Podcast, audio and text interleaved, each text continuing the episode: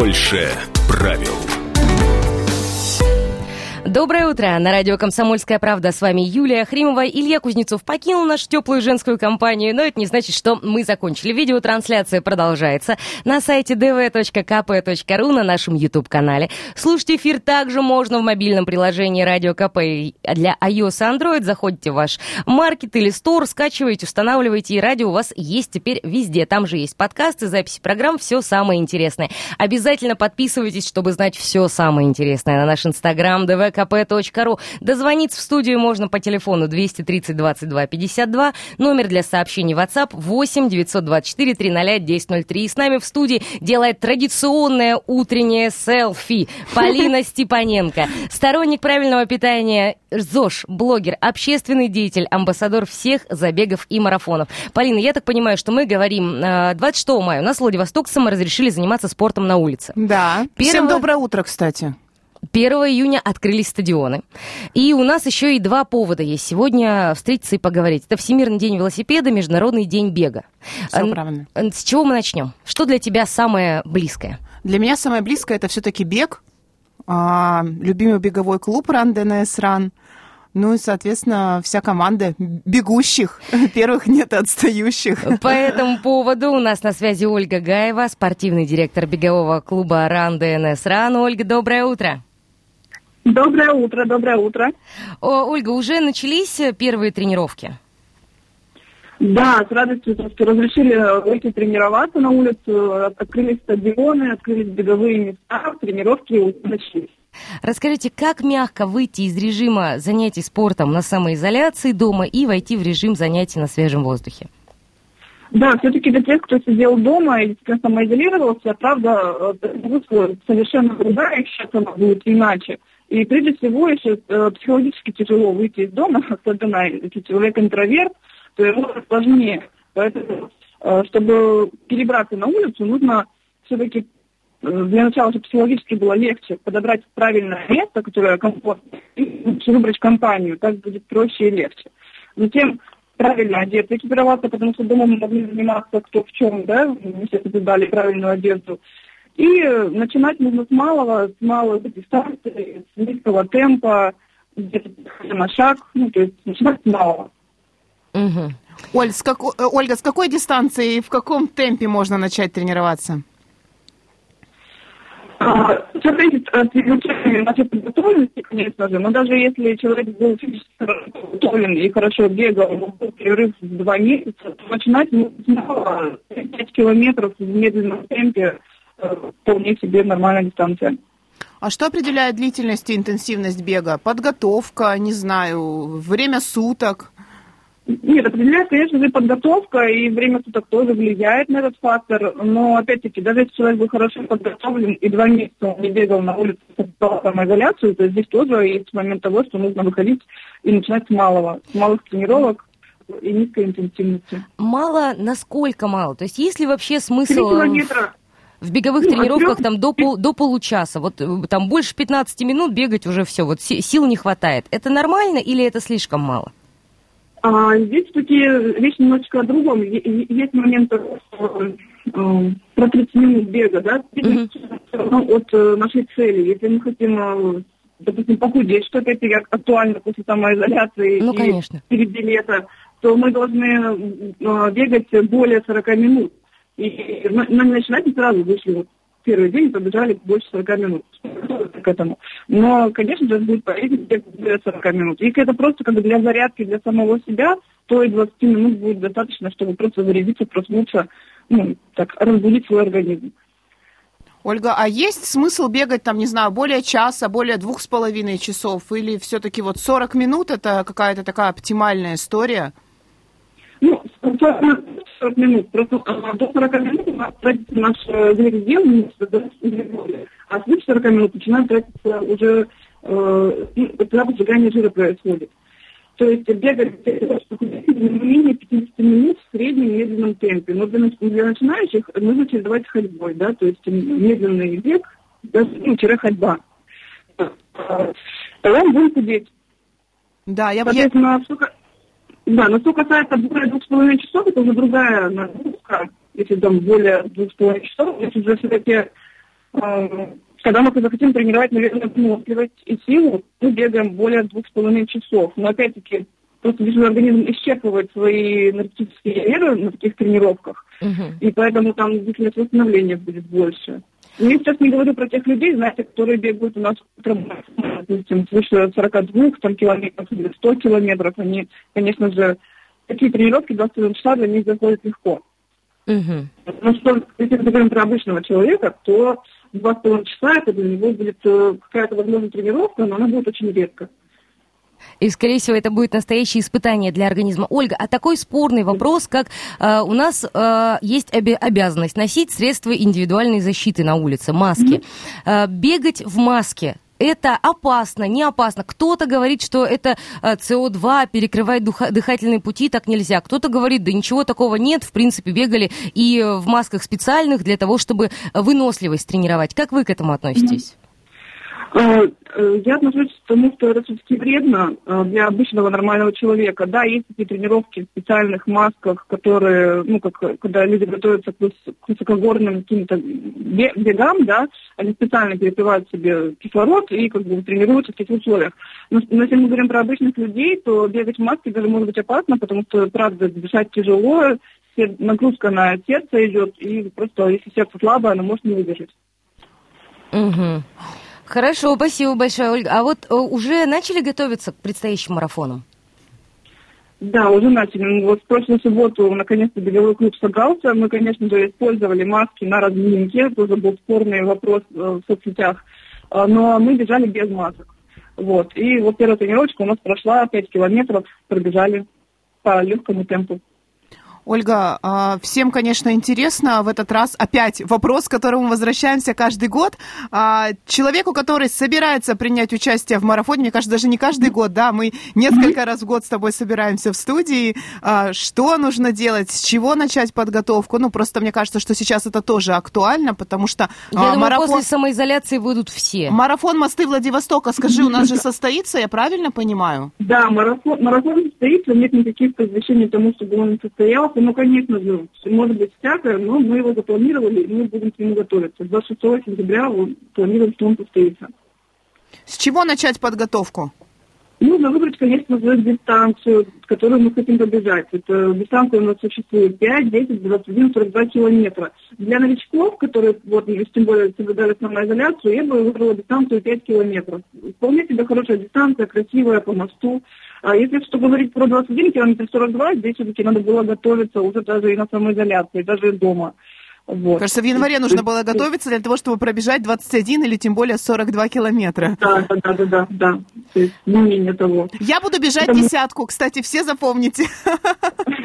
Вот десяточку, 10-5 километров подготовиться вполне сейчас можно. Можно успеть, да, на десяточку? Да. Ольга, да. спасибо большое. Будем готовиться на 10 километров. Нам, к сожалению, нужно сделать прямо сейчас паузу. Мы с вами обязательно еще созвонимся, вернемся в студию совсем скоро. тебя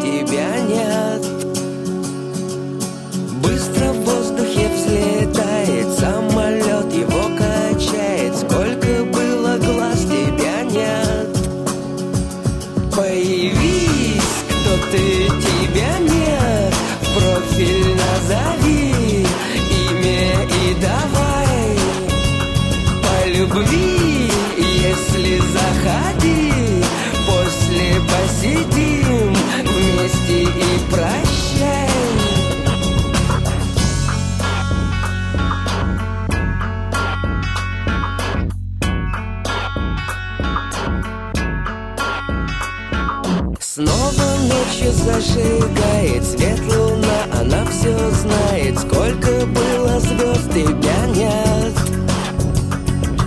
Гибнуть небо запрещает Время, место выбирает Сколько было слов, тебя нет Появись, кто ты, тебя нет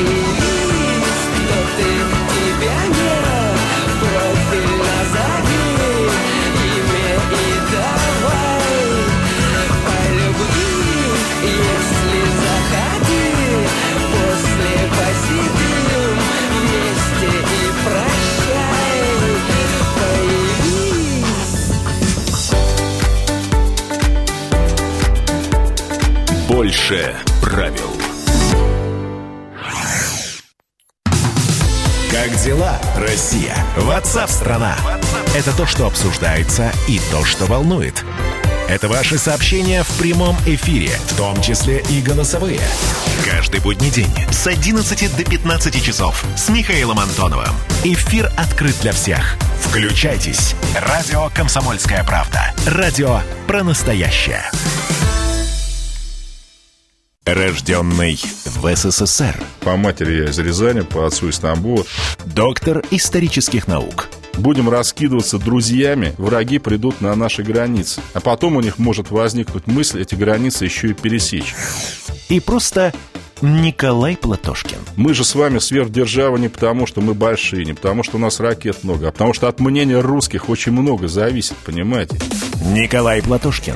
Каждую пятницу на радио «Комсомольская правда». В 6 вечера по Москве подводит итоги недели и говорит. Ничего, абсолютно ничего, просто нифига, кроме правды. Давным-давно в далекой-далекой галактике. Я просыпаюсь. Ein, zwei, полицай Крошка моя, я по тебе скучаю. И Сережа тоже. Мы с первого класса вместе. Тетя Ася приехала! Небе тучи, а тучи. А также шумелки, пыхтелки и сопелки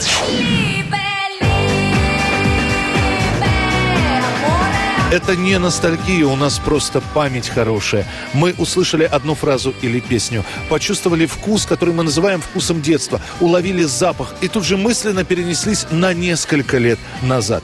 По выходным я, Михаил Антонов, на радио «Комсомольская правда» вспоминаю вместе с вами, как это было в программе «Дежавю» в 11 часов вечера по Москве каждую субботу и каждое воскресенье. Hasta la vista, baby.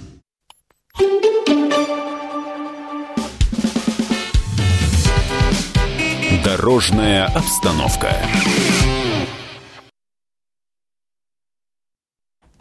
Прямо сейчас узнаем о ситуации на дорогах. Яндекс пробки подскажет нам, что происходит. И прямо сейчас во Владивостоке пробки составляют 2 балла, дороги почти свободны.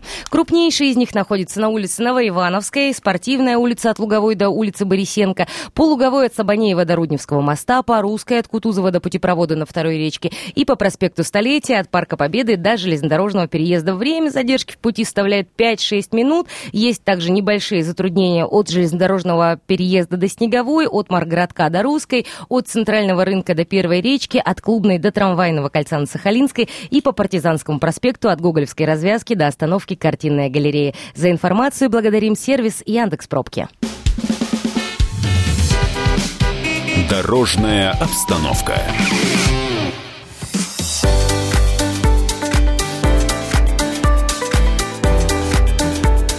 Больше правил.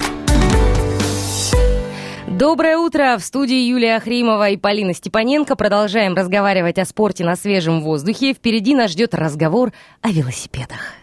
Если у вас пока нет возможности купить свой велосипед, или вы раздумываете, можете ли научиться вообще на нем ездить, тогда смело можете взять велосипед в прокат. С нами на связи Антон Савенко, автор и руководитель популярного проекта «Сам себе велосипед». Антон, доброе утро. Доброе утро. Расскажи, какой у тебя спортивный опыт? А, спортивный. Так сразу без прелюдий ворвалась. Физкультурный. Ну, не то, что прям спортивных разрядов нет, но спортивных, но спортом и физкультурой занимаюсь с самого детства разными и боевыми, и групповыми тренировками. Ну, собственно, 34 года, значит. 34 года спортивного опыта. То есть с, рож... с рождения? Ну, практически. А, а почему, а, с чего началась любовь к велосипеду? А, ну, с детства, наверное, когда учили кататься, первый раз упал. Понял, что теперь Падать классно. Не классно, да. классно, когда получается потом встать и все-таки научиться. Это лучшее, что можно сказать. Это где получается, то, что не получалось раньше. Антон, какой сейчас велосипед? Расскажи, пожалуйста, про свой. Какой предпочитаешь и почему? А, у меня несколько велосипедов. Один горный. А, мне ребята с команды подарили, а один а, городской велосипед. Он сейчас у меня такой любимый. Я периодически езжу по городу. по каким-то делам, когда мне надо вести много каких-то вещей, буквально файлы, папочки, документы отвести. Сажусь на велосипед и еду по городу. Очень быстро, удобно. Дорогой, простой велосипед, который я сам доработал немножечко, то на меня служит. Антон, я на самом деле подписана на твой блог, да, наверное, как и многие другие. И Конечно. вот Юля не подписана, мне кажется, и она не смотрит, как Антон ездит по улицам города, а, освещает разные Зато я интерес- подписана на сам себе велосипед. Понятно. Я тоже подписана на сам себе велосипед. И благодаря сам себе велосипеду я, вы не поверите, в прошлом году впервые в жизни села на двухколесный велосипед. Я думала, на трех. На трехколесный я тоже каталась. Обожаю трехколесный велосипед, который есть в прокате на русском. Он приводит меня в совершенно детский щенячий восторг. Для взрослых Для трехколесных? взрослых трехколесный, громадный велосипед, на котором ездить это просто какое-то совершенное удовольствие. Но я впервые в прошлом году села на двухколесный и научилась на нем ездить. Круто. Антон, скажи, а можно уже сказать, да, что велосипед для тебя не спортивный атрибут, а там часть твоего образа жизни? Есть такая история? Ну, более того, велосипед это не про спорт, велосипед это про транспорт. Если мы прикинем, сколько людей во всем мире пользуются велосипедом для спортивных занятий и как транспорт, то окажется процент спортсменов незначительный. Там их э, около двух или трех, как и в автоспорте, и как в прочих вещах. Поэтому для меня это э, в большей степени транспорт, а так как это и является частью нашего бизнеса, частью увлечения команды и нашей идеологии, то, и, конечно, это часть образа жизни. У меня вопрос такой, э, так как ты говоришь транспорт, насколько легко, просто, не знаю, удобно транспорт у нас в городе парковать, а, оставлять, вообще ездить, да, то есть проблемы, я знаю, есть у нас с велосипедными дорожками, ты постоянно про них пишешь. А что так вот- его же еще нигде не оставишь. А, Да, что в части парковки велосипедов? Потому что я вот представляю, я села на велосипед, поехала, приехала в студию радио «Комсомольская правда». Где мне его оставлять? Вот как вот с этим обстоят дела? Вот э, оставление велосипеда с парковкой это проще, чем с машиной в Владивостоке. Он пристегивается ко всему, что более-менее движется. выпукло, и что можно не утащить даже. Дерево. К дереву можно пристегнуть велосипед? Легко. Главное его там не бросать надолго, чтобы там не проросло, как в Нидерландах. Такие цветы из вот этой корзинки, где ты папочку возишь, да? Да-да-да. А так вообще не проблема. Водосточные трубы, перила, лестницы, обычно есть лесенки, к перилам которых можно пристегивать, э, и никаких проблем никогда нет, и люди с вниманием относятся даже это охранники торговых центров. А кражи велосипеда частое явление? Ну, у нас пока еще нет. Э, Чаще воруют, на самом деле, когда люди их бросают, э, в подъездах где-то оставляют, не пристегивают, или... А вот так на улице пристегнутые, ну, крайне редко. Потому что сложно похитить. Хорошо, Антон, ну, в принципе, коль мы говорим о велосипеде, который набирает популярность, превращается в обыденный городской транспорт, много ли взрослых людей, вроде меня, которые э, приходят в прокат, совершенно не умея управлять велосипедом, не умея на нем ездить? Много. Как показатель, в прошлом году мы делали мастер-класс, у нас было несколько дней, когда у нас э, был тренер, который учил людей кататься. Была онлайн-запись, и вот э, из э, порядка восьми, по-моему, человек, могу наврать, но тем не менее, процент будет понятен. Из восьми человек пять было взрослых, и всего три ребенка. И они все не умеют ездить. Не умеют ездить. Приходят люди старше 60 и говорят, «А можете научить? Как-то неудобно просить, но вот сами уже как-то уже никак. Вот. Э, Много людей приходят и просят. Антон, а вы уже работаете, я правильно понимаю? Самоизоляция никак не вредит вашему бизнесу? То есть могу, например, на выходных прийти и взять велосипед в аренду? А, Самоизоляция очень вредит. Э, Мы не работали долгое время, как мастерская только работали. Вчера приходили с самим фармторга, посмотрели, все требования выполнили. Вчерашнего дня мы работаем. На станции на набережной. То есть можно, Есть, прихо- можно приходить всей семьей, и велосипеды у вас есть как для взрослых, так и, например, для вот своего подростка я могу тоже найти для у вас велосипед. Да, да, занятия на свежем воздухе разрешили, и мы будем всячески жителям помогать. А, Кто-то бегает, кто-то хочет на велосипедах покататься. Ну, это мы очень рады, не поверите, как наконец-то, что нас отпустили.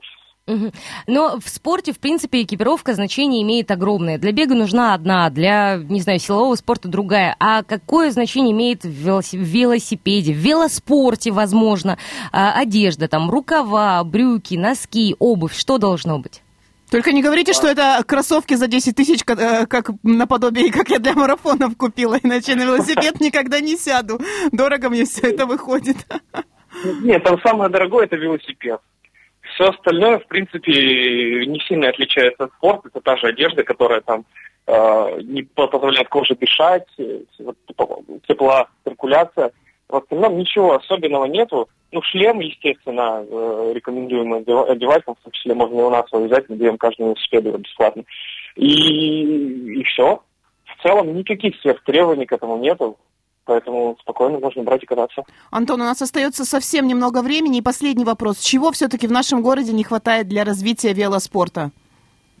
Воли. Воли к тому, чтобы решить, что велосипед может помочь городу и горожанам стать экологичнее, удобней. Когда еду с утра на работу, я вижу велосипедиста, и я благодарен ему, я на одну машину в пробке стою меньше. У него наверняка есть машина, и может быть даже дороже моей. И он поехал на велосипеде. И вот если появится инфраструктура, и приоритеты сместятся в сторону автомоби- от, от автомобиля общественный транспорт и альтернативы, то Владивосток может стать очень, очень приятным городом. Спасибо большое. С нами был Антон Савенко, автор, руководитель популярного проекта «Сам себе велосипед».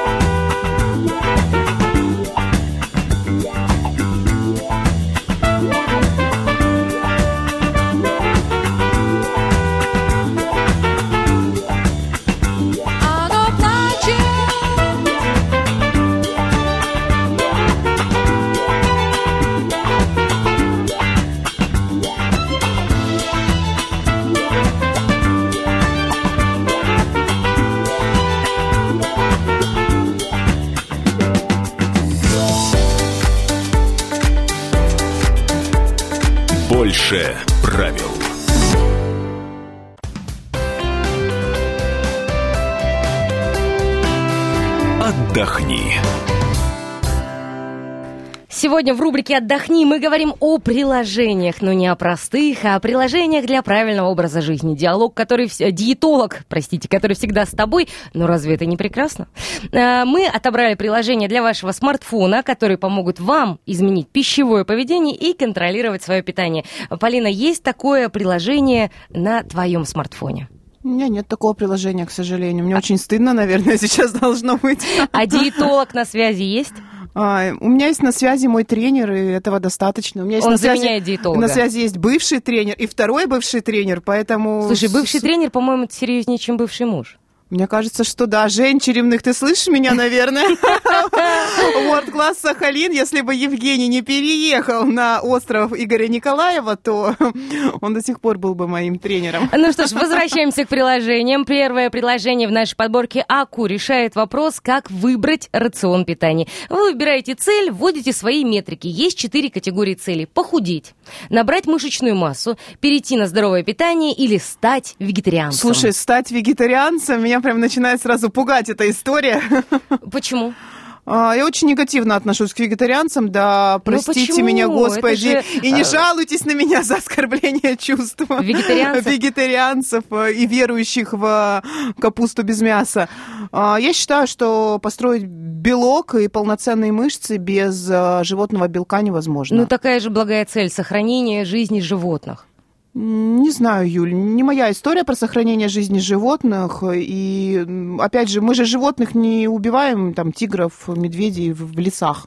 Ну, тут тоже с тобой согласна. О вегетарианстве мы, наверное, побеседуем каким-нибудь отдельным эфиром, насколько это полезно или вредно. А пока возвращаемся к приложениям. Следующее приложение ПИП подбирает меню на день и высчитывает, сколько нужно употребить калорий, белков, жиров, углеводов, исходя из роста, веса и возраста, и распределяет эти значения для завтрака, обеда и ужина. Не представляю, способно ли на это приложение. Да, способна. На самом деле это стандартная история, и такой калькулятор можно найти на возмо- всевозможных сайтах, посвященных правильному питанию, поэтому здесь нет ничего сложного, просто приложение, оно ну, удобнее, потому что всегда с тобой в смартфоне. Тогда еще пара приложений. Есть приложение «Здоровое питание». Там вы сможете редактировать список и создавать свой собственный рацион. Приложение будет отправлять вам всплывающие уведомления по несколько раз в день с напоминанием о том, что вам нужно съесть и когда. И приложение «Правильное питание» также поможет составить меню на день, на неделю и даже на месяц, и вы увидите с помощью этого приложения, что правильное питание может быть интересным и разнообразным, ну и, что немаловажно, недорогим.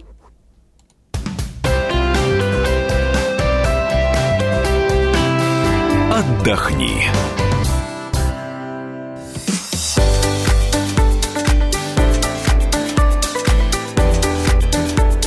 Больше правил. Доброе утро, это радио «Комсомольская правда». Мы продолжаем разговор с Полиной Степаненко. И у нас э, назревает закономерный вопрос, а как выбрать тот самый правильный велосипед?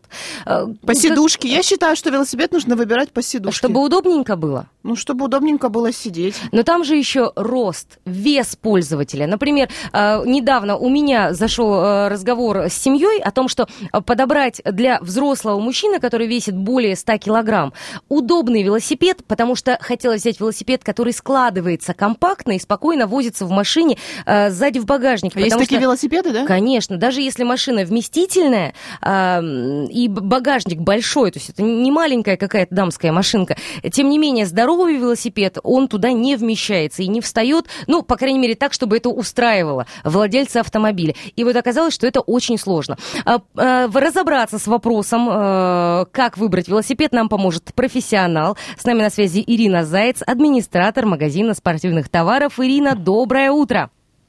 Доброе утро. Ирина, как началось твое утро сегодня? Отлично, беговое. А, Немножко пробежала, и вот.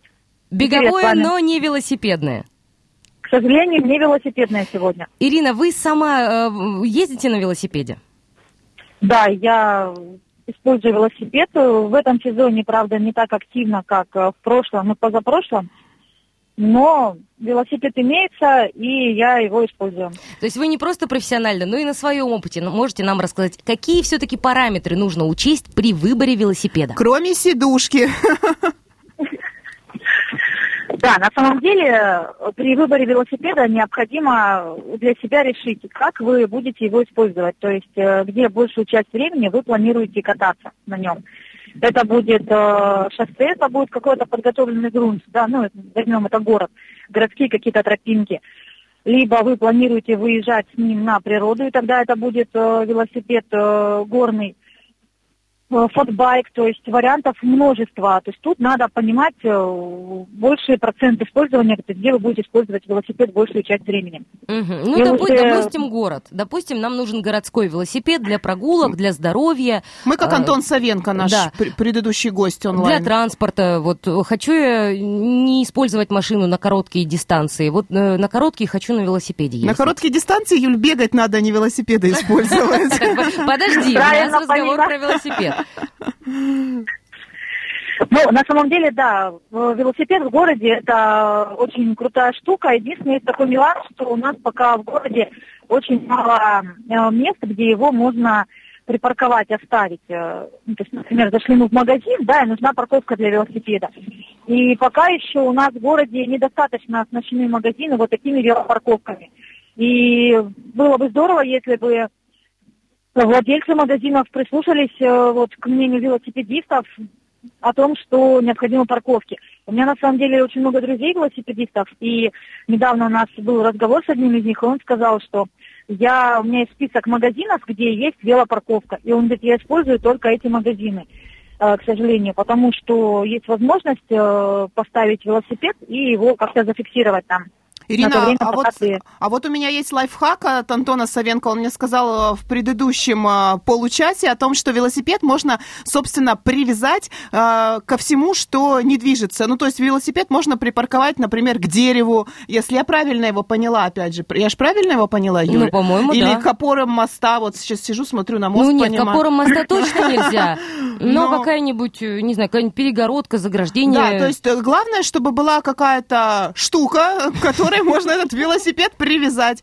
А, не обязательно велопарковка. Или вот я просто немножечко не понимаю, и сейчас вот в, в неком заблуждении, наверное, как и наши радиослушатели, которые а, до этого слышали одно, сейчас ты говоришь немножко другое. А, Полин, все верно. И велосипед можно зафиксировать на любой, э, какое-то стационарное, ну там, столбик, не знаю, ствол Дерево, дерева. дерево. А, Да, ствол дерева. Но ну, мы же в 21 веке, да, уже живем. И, конечно, было бы приятнее, когда ты подъезжаешь к магазину, и есть велопарковка. Велопарковка это на самом деле такая конструкция несложная. То есть Я видела такие это, в парках. Это такие овальные дуги, да, то есть, которые позволяют тебе закрепить велосипед полноценно и его там оставить. Э, Конечно, лайфхаки это лайфхаки это здорово, что можно и к автомобильному колесу рядом стоящего зафиксировать, пусть посто- постоит. Но когда будет э, велопарковка, это комфортнее, удобнее и Ирин- Ирина, современно, по крайней мере. а есть ли какие-то отличия при выборе мужского и женского велосипеда? Вот э, опять же такой вопрос у нас. Или можно взять один на двоих. Или можно взять один на двоих с подростком, если, например, а, твой рост и рост подростка совпадает, если твой рост не практически 2 метра, как у меня. Ну, отличие колоссальное у велосипедов э, для мальчика и для девочек. Сидушка, Ну, мальчики и Юль, девочки ой. отличаются. Сидушка, сидушка это, это один из э, вариантов отличия. Принципиальное отличие это конструкция рамы. То есть э, конструкция рамы на женском велосипеде, она будет принципиально отличаться от мужского. Есть Ирина, это а что такое рама? Подождите, что такое рама? Ну, у нас велосипед состоит из нескольких частей. Рама это вот основное, да, это вот каркас. Каркас, который, э, на который потом э, закреплена вилка, да, на вилке стоит на передней вилке одно колесо, на есть заднее колесо, которое тоже крепится к, к раме. То есть эта вот рама это вот очень важный момент. То есть женская рама, она будет отличаться от э, мужской. Именно своей конфигурацией. А почему такое деле- отличие в конфигурации? А Потому что у нас физиологически есть отличия между мальчиками и девочек, девочками. Э, Часто девочки э, катаются в платьях, да, там в юбках, то есть, ну, это как один из вариантов. И чтобы удобнее было ногу перекидывать через раму, она сделана по-другому. М. А для ребенка-подростка э, есть какие-то особенности у велосипеда? Вообще у детского велосипеда от взрослого какие принципиальные отличия, кроме высоты и размера? Начнем с того, что детские велосипеды, опять же, бывают разные. То есть есть самые маленькие, это там, где э, диаметр колеса будет там, да, 12 дюймов, потом там 14-16 и выше идут. Есть детские велосипеды, которые идут с дополнительными э, Колесиками. колесами для стабильности, да, для стабильности, для того, чтобы ребенок потом мог пере- перейти безболезненно э, на полноценные два колеса. Есть прям таблица, есть таблица, она есть в интернете, есть она у всех консультантов э, в магазинах, которые представляют э, велосипеды, по которой мы ориентируемся. То есть в ней есть показатели роста ребенка и возраста ребенка. И уже по этим данным мы подбираем велосипед. Ирина, Опять у нас, у нас- да, у нас чуть-чуть совсем времени. Важный вопрос. Так как велосипед – это вид семейного, активного отдыха, байки на всю семью – это достаточно дорого. Есть ли какие-то, какие параметры у бюджетных моделей есть, на которые стоит обратить тщательное внимание? То есть понятно, что чем велосипед э, ну, лучше, тем он и будет э, прайс иметь менее дружелюбный. Но все-таки на что посмотреть, чтобы взять себе достойный велосипед недорого? Велосипед должен быть правильно подобран по посадке, у него должна быть комфортная сидушка, положение руля, а, навесное оборудование, это тормоза. Обратить внимание обязательно, какая тормозная система, какая система переключалок на руле. А Если мы примем все-таки для подбора семейного велосипеда, ну, это как минимум люди должны быть примерно Ирина, спасибо большое. У нас, к сожалению, закончилось время на диалог. Мы с вами обязательно вернемся в студию.